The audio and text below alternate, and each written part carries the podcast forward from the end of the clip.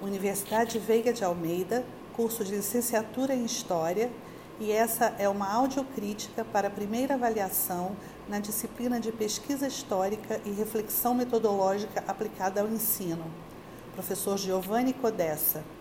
Meu nome é Hilda Marques de Andrade, aluna do sexto período, matrícula 201821000525.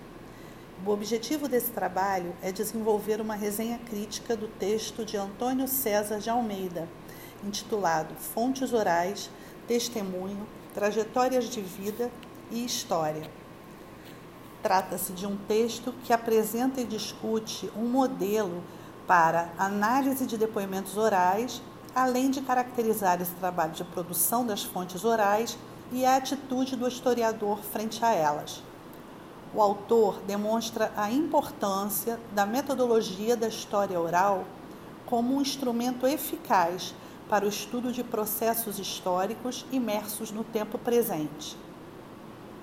O autor é o professor doutor Antônio César de Almeida Santos, do Departamento de História da Universidade Federal do Paraná. Entrevistas, depoimentos e histórias de vida são técnicas utilizadas há bastante tempo para se conhecer, ainda que parcialmente, determinados processos sociais e a impressão pessoal dos que contam. Quando as fontes orais surgiram, elas eram usadas para contestar a história oficial com um lugar de fala muito marcado que era o discurso de oposição ao discurso oficial. Apesar das fontes orais possuírem o mesmo valor que qualquer outra fonte, elas são mais frágeis no sentido de atestar sua veracidade. Como se comprovar se o que se ouviu corresponde à realidade do fato? A possibilidade de legitimação das histórias pode ser feita com o cruzamento dos depoimentos, o rigor metodológico pode estar nessa tentativa de cruzar o máximo possível de relatos orais para estabelecer uma credibilidade, uma veracidade. O autor inicia suas análises com um exemplo retirado de um filme em que há uma entrevista feita por um historiador a um senhor em um asilo. A conclusão inicial a que esse autor do texto chega é que a visão do entrevistado sobre o assunto é parcial e limitada àquilo que seus olhos viram e que seus ouvidos escutaram. Trata-se, enfim, de sua história de vida.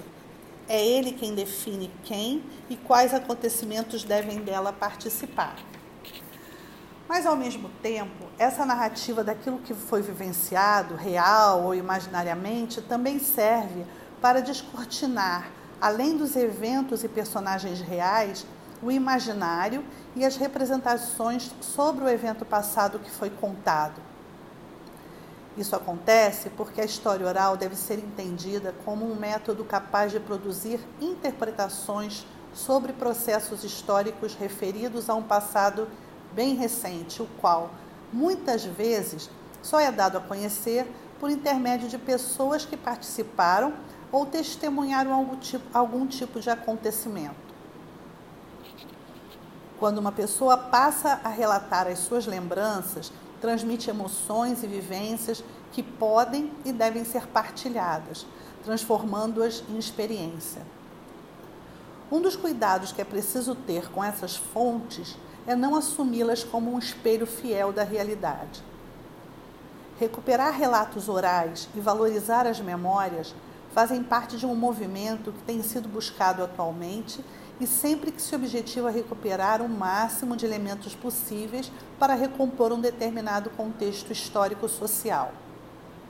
Nesse texto, o autor se propõe a explicar como se caracteriza um trabalho historiográfico a partir das fontes orais, como o historiador deve se portar, que atitude deve ter em relação a essas fontes para garantir que o rigor metodológico e científico esteja presente nas produções.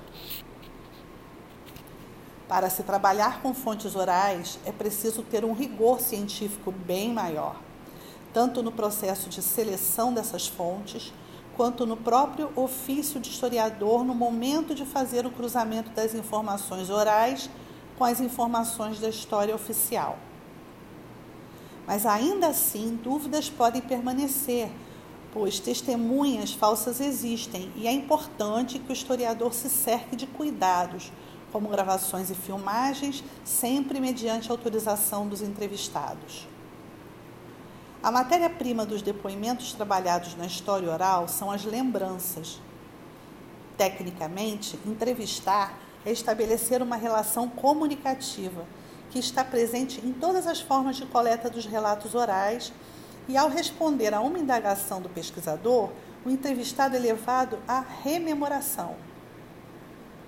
Deve-se ainda salientar que, na maior parte das vezes, lembrar não é reviver, mas é refazer, reconstruir, repensar com imagens e ideias de hoje as experiências do passado.